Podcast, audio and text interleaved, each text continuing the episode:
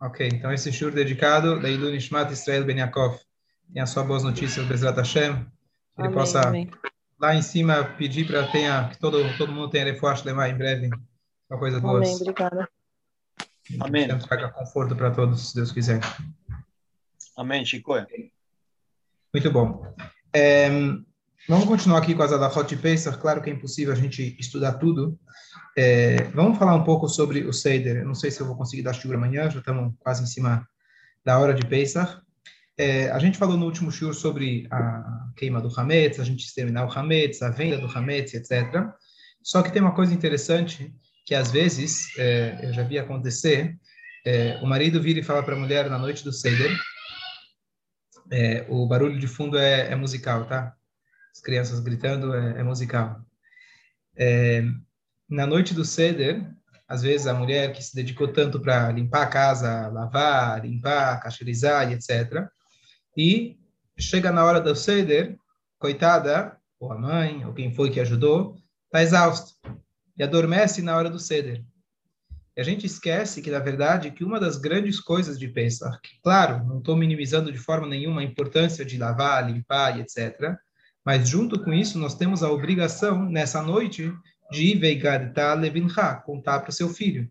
Ou seja, você viver o Seder, você participar ativamente. Se você está caindo de sono, então fica muito difícil de você fazer essa mitzvah da maneira adequada. Então, por isso, claro que é fácil falar, cada um que tem que cuidar da casa, etc. É, não é fácil, mas de qualquer jeito, a gente tem que. Hanagit, bom, bom dia. Estava falando agora que as mulheres devem estar ocupadas limpando a casa, você e a Melina conseguiram entrar. Essas são as verdadeiras heroínas do povo judeu. Shkoyach. Muito bom. Graças a mais uma mulher, tá vendo? Os homens aqui Bom já dia, estão... Rabino. Bom dia. Bom Ou, dia. ou o que sobrou da gente, né? Hã? A gente entrou, ou o que sobrou da gente conseguiu entrar. Aqui, o, o, o Rebbe de Kotzk, ele fala, não existe nada mais inteiro do que um coração partido. Então, Sim. esse que sobrou é o, é o mais inteiro possível. sim, sim. Brincadeira. Muito obrigada, Ara. Então, eu estou falando que é, é importante na noite do Seder a gente contar a história, contar a história de maneira viva, de maneira legal, interessante, principalmente aqueles que têm crianças. Mas no Seder a gente tem uma coisa curiosa, de que todo mundo sabe que o, o, a gente começa o Seder praticamente depois do Kiddush, a gente a gente na hora do Seder a gente tem que contar a história para as crianças. O que que fica com alguém que não tem uma criança na mesa? Então a verdade é que ela mesma pergunta Manishtaná. E você vira e depois em Yiddish principalmente você fala pai, tem uma frase em Yiddish, eu, eu fiz as quatro perguntas, agora, por favor, me responda. Então, isso não está no trecho da Gadá, mas tem gente que, gente que fala isso. E, e, independente se você falou essa frase ou não, logo depois vem as respostas. Quem é que está dando as respostas? Então, nada melhor do que você ser o filho e a Kadosh Baruch Hu ser o nosso pai. Porque essa interação, essa, esse diálogo, pergunta e resposta, a gente, no literal, seria o filho, mas se eu não tenho um filho, eu sou filho. Nós somos filhos de Hashem. Vi uma frase recentemente que Hashem não tem netos. Hashem ele tem filhos. Não é que meu pai, meu avô, meu bisavô era mais perto de Hashem do que eu. Eu sou tão filho de Hashem como Adam Arishon, como Abraham Avino. Então, nessa noite, a importância da gente estar acordado, que os filhos estejam acordados, se o filho não está, então não tem filho na casa, não tem uma criança, então nós somos os filhos. Então é importantíssimo nessa noite a gente contar, relatar a história, viver a história. Todo o intuito da noite de, do, do, Egito, toda no, da noite do Seder, é a gente fazer todos aqueles rituais, que é com a keará, com o vinho, com o reclinar, com a matzá, é para um único objetivo. Ter o sentimento o mais verdadeiro, o mais autêntico possível da gente reviver aquilo que eles passaram.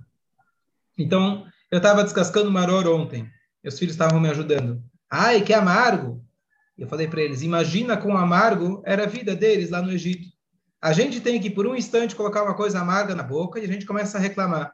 Eles passaram lá 210 anos no Egito, grande parte sendo escravizados. O que a gente faz? A gente faz uma pequena lembrança, comendo uma coisa ardida na nossa vida luxuosa, na nossa cadeira, poltrona luxuosa, se lembrando um pouquinho do que eles passaram. Mas tudo isso tem um único intuito: a gente de fato tentar reviver, sentir de fato a saída do Egito. Então, essa é uma das grandes mitzvot dessa noite. Então, eu estou enfatizando isso, porque às vezes acaba acontecendo que você limpou o Hametz e fez tudo, mas tudo isso é um preparo. Aliás, é uma mitzvah por si tirar o Hametz. Mas toda a ideia de tirar o Hametz é para lembrar que eles comeram matzah. Então, você tem que, nessa noite, vivenciar aquilo que eles passaram. Então, o nosso foco principal tem que ser na noite do Seder ou fora de Israel, nas duas noites do Seder. É importante a gente fazer de tudo para que realmente seja algo vivo. Portanto, portanto, número um, no Shabat à tarde, sempre o Shabat anterior à noite do Seder, nesse caso, esse ano vai ser logo emendado, nesse sábado, nós temos o costume de ler a Haggadah, não na noite do Seder, no Shabat anterior, que nesse caso, esse ano, vai ser algumas horas antes do próprio Seder. Qual é o intuito dessa leitura? Peraí, se eu vou ler amanhã à noite, se eu vou ler depois de amanhã à noite, ou hoje à noite, por que, que eu vou ler agora? É treino? Eu já lembro do ano passado. Então, eu vi uma explicação muito bonita de que esse é o momento do pai se preparar para a noite do Seder. Eu estava falando com uma pessoa que Baruch Hashem está se aproximando da Torá, cada vez fazendo mais mitzvot, mas é uma pessoa um pouco desligada, vamos chamar assim. Eu liguei para ela ontem e falei, e o Seder? Ah, Rabino, no final sempre está tudo certo. Mas você sabe, esse ano que emenda com Shabat e tem que eh, pegar, comprar halá e comer. Ah, não sabia. Eu falei, se você quer cumprir as mitzvot, não adianta a gente só se apoiar em milagres. Deus é grande. Mas não tem como você fazer um ceder, um Pesach um Shabbat se você não se preparou de antemão. Então, aqui é a mesma coisa. Às vezes a gente se prepara muito para muitas coisas na vida. Para uma reunião importante, para uma, uma negociação importante. A gente pensa que palavras eu vou falar, o que, que eu vou dizer. Por que não investir um pouco dessas forças no mesmo sentido eu pensar e imaginar como eu posso fazer o meu Seder mais interessante para mim, para os outros, se tiverem filhos, netos. Então, isso é um momento, na verdade, nesse Shabbat à tarde, de ler a Haggadah. Não é apenas uma leitura, mas é a leitura para você começar a pensar: será que eu posso me aprofundar nessa parte? Será que eu posso explicar essa parte? Será que eu lembro da música dessa parte? E assim por diante. Então, esse era um ponto, acho que muito importante da gente, é, da gente é, é se preparar para a noite do Seder. Deve-se, quem consegue, claro, é, dormir à tarde. Esse ano não vai ser difícil, porque esse ano no Shabat você não pode fazer nada à noite para o Seder, não tem, não tem o que se preparar. Então, você dorme à tarde, na verdade, no Shabat a gente não dorme para depois, porque você não pode se preparar no Shabat para algo de depois, mas descansem à tarde, esquecendo o Seder. Descansar à tarde vai ajudar é, consequentemente, para que o Seder seja, esteja mais acordado. É, eu lembro uma vez, eu ouvi de um professor meu, que ele, sempre um dos pontos principais dele é a ideia de que as pessoas perguntam, Rabino, limpar o hametz, lavar a casa, fazer toda essa loucura, isso é liberdade? Para mim, isso parece mais escravidão do que liberdade. Então, Claro, a resposta é que a gente está se tornando, saiu de, de, da escravidão do Egito, a gente se torna escravo de Hashem, e é isso que liberta a nossa alma. Mas ele sempre fala sobre esse assunto. Ele conta que uma vez, era véspera de Pesach, que a gente pode chamar que tem dois dias os mais ocupados na vida judaica, que é a véspera de Yom Kippur e a véspera de Pesach, e ele sentou no piano dele para tocar uma música. E o, lá eles moram em casa, nos Estados Unidos, e ele, é, ele de repente escuta que a vizinha dele do, da, da, casa do lado, começa a gritar pela janela. Ele falou, o que, que, que, foi? Eu falei, é véspera de Pesach, você está sentado tocando piano? Ele falou, sim, é a data da nossa libertação. É a data da nossa alegria. Então, eu desejo a todos que possam ter na véspera de Pesach um momento para poder tocar o piano, para poder relaxar. Não é sempre que a gente consegue. Mas o ponto desse, desse conto, desse relato, é para a gente não esquecer o ponto principal do Pesach. E vou dar apenas uma dica de como nossos sábios falam que a gente pode vivenciar. Como que eu posso vivenciar? Então, sem eu precisar inventar algo meu, algo particular, a própria estrutura do ceder, ela é, foi montada de tal forma que a gente possa vivenciar a escravidão e a liberdade. A escravidão nós fazemos comendo algumas coisas que lembram a gente a escravidão, principalmente o Maror.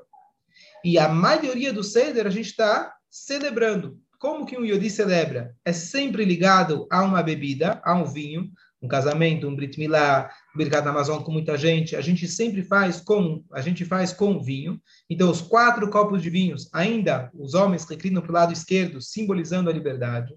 Ah, o, a, contar a história, o relato do que aconteceu, se lembrar das dificuldades e lembrar como Hashem salvou. Comer a matzá, que faz a gente lembrar da, do pão pobre. Comer, ao mesmo tempo, uma bela refeição, que isso faz com que a gente sinta a liberdade. Então, o tempo todo no Seder, a gente está entre esses dois momentos. Momento de escravidão, momento de liberdade. Momento de escravidão, momento de liberdade. Qual que é a ideia de todo esse é, vai e vem, zigue-zague?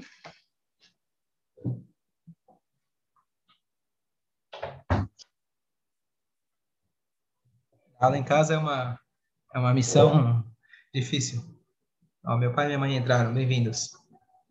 Ótimo. É, então, qual que é a ideia? Que em algum momento no Seder a gente lembra a liberdade. Em algum momento a gente começa a comer maror, lembra da escravidão. Depois a gente come pão pobre, escravidão. Depois a gente come reclinado. Como funciona tudo isso? Então, a ideia do Seder é o seguinte. A ideia do Seder é, nós lembramos a primeira oportunidade que tivemos como um povo, de forma, é, de forma coletiva, a oportunidade e a chance que Hashem nos deu de nós sairmos de qualquer tipo de dificuldade. A saída do Egito, quando a gente começa lá, se Deus não tivesse tirado a gente do Egito, a gente estaria lá e etc. Tem a questão geográfica, que se Deus não tivesse tirado a gente, o Paró ainda teria dominando a gente fisicamente, geograficamente estaríamos ainda presos no Egito. Mas o, a ideia principal é que se não tivesse a saída do Egito, a gente estaria preso dentro das nossas dificuldades, porque Mitzrayim significa aperto, Mitzrayim significa dificuldade. O que, que aconteceu na hora? Minha filha aprendeu a abrir a porta. Ok. Então, o que, que aconteceu? Tá vendo? Ela não quer ficar presa, ela quer sair do Egito. Ontem quebrou o berço, ela saiu do berço. Hoje ela está querendo abrir a porta. O Hashem, é época da saída da escravidão, saída da prisão. É bom sinal. Vamos tentar de novo. Então, o que, que isso significa para a gente, psicologicamente? Que nós, Yehudim, nunca estamos presos a nenhum tipo de situação. Nós não somos definidos pelas coisas externas que nos oprimem. Essa é a vitória, essa é a alegria que nós temos de sair do Egito. Baruch Hashem, um Yehudi, em qualquer situação que ele esteja, dificuldades materiais, Deus nos livre, dificuldades espirituais, Deus nos livre, família, financeira, o que for, um Yehudi, ele é livre para escolher como ele vai viver esse momento. E vem à mente agora uma história de que a história é longa. Essa semana passada eu tive o privilégio, a gente falou no telefone com uma pessoa, um grande Hassid, que ele mora em Jerusalém. E esse Hassid, que a gente conheceu ele muitos anos atrás, ele era o secretário pessoal de uma, um indivíduo muito especial, que tem um livro dele em português chamado Subota. Esse Subota significa Shabbat, um homem que se chamava Rableiser Nanes. Ele passou 20 anos em prisões soviéticas e ele nunca abriu mão do Shabbat, e do kasher e de nenhum costume judaico, nenhum costume, nada. E é uma loucura a história dele, pode ler. E esse homem que eu tive o privilégio de falar com ele semana passada, eu tive o privilégio, inclusive, anos atrás, de conhecer esse próprio Blazer Nanas, o Subota. E ele conta que realmente ele acompanhou a vida dele já quando ele estava vivendo em Jerusalém, que realmente todos os relatos são verdadeiros. E uma das histórias, entre as centenas de histórias que ele conta, é que eles tentaram de tudo, os comunistas, tá, para fazer com que ele transgrida o Shabat. Não era nem uma questão que precisavam do trabalho dele, era uma questão de honra. E ele, de jeito nenhum, não queria, nunca abriu mão e etc. Foi muito castigado por isso, punido. Mas uma, um, um determinado relato, que uma vez chegaram para ele e falaram: olha, hoje é Shabat. A gente precisa mandar um relatório para Moscou. Ele estava na Sibéria. A gente vai bater uma foto você segura aqui a enxada na mão e pronto. Não vamos mais te provocar, te encher. Segura aqui, a gente bate a foto e está resolvido o teu problema. Ele falou, bom, é uma boa oportunidade. Quão grave é eu segurar uma enxada na mão? É muktzeh? Será que tem problema? Não sou eu que estou batendo a foto, é o goi, para interesse dele. Pela lei do Shabat, estou bem, bem tranquilo. Tirando o fato que eu estou em perigo de vida, tirando o fato que eu passo fome, tirando o fato... Então, ele já estava se convencendo que queria fazer isso. E quando chegou a hora H, ele se tocou e falou o quê? Eu vou deixar com que eles dominem a mim?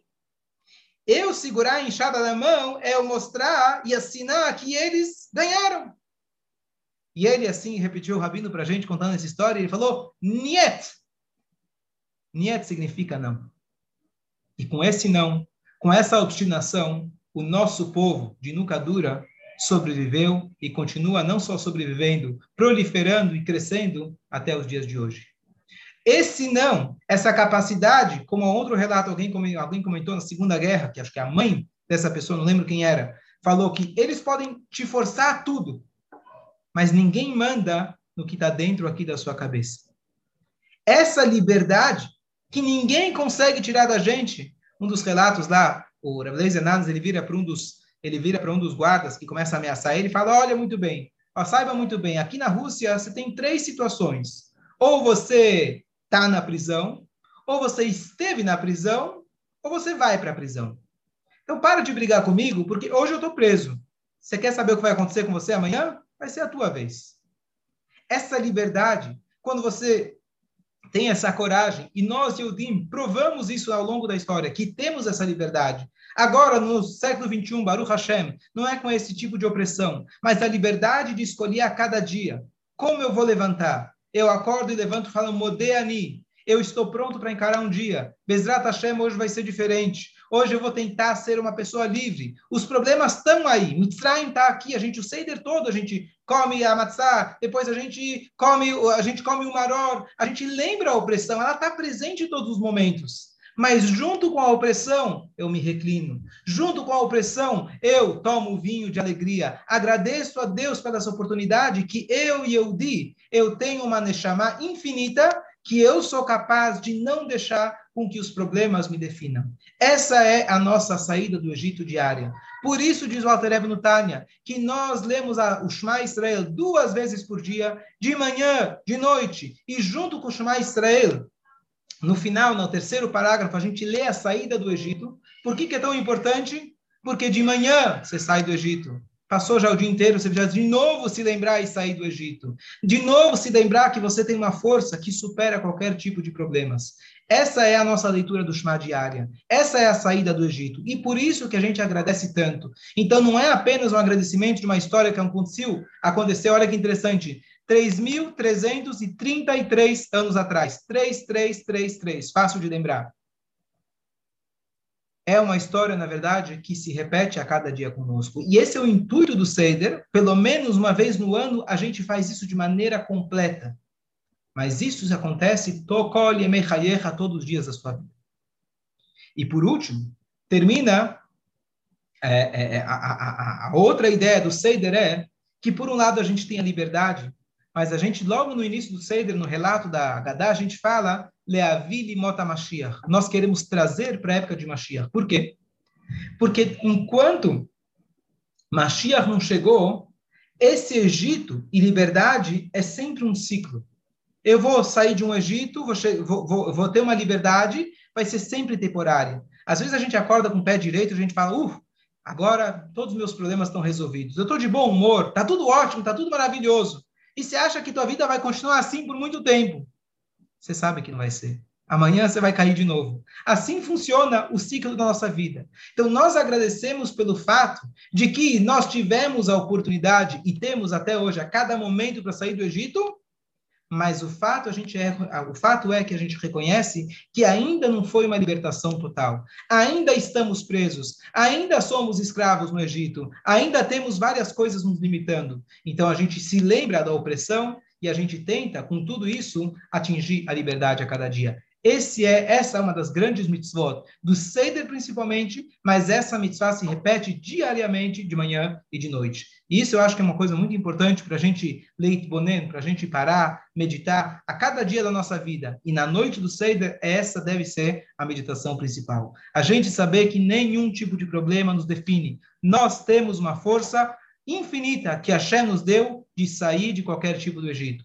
Quando a gente faz esse primeiro passo, quando a gente mostra para Hashem, eu confio em você, eu vou me superar, Hashem com certeza ele responde na mesma moeda, trazendo para a gente uma Geulash Lemar, uma redenção total, vida, saúde, parnassá, tudo aquilo que a gente pede para ele, se a gente realmente demonstrar a fé, como aconteceu justamente com as mulheres que já tinham preparado os pandeiros para poder eventualmente sair do Egito, Hashem realmente, em mérito delas, trouxe a Geulah. Então, isso é uma das mitzvot principais na noite do Seder e a gente não pode esquecer dela.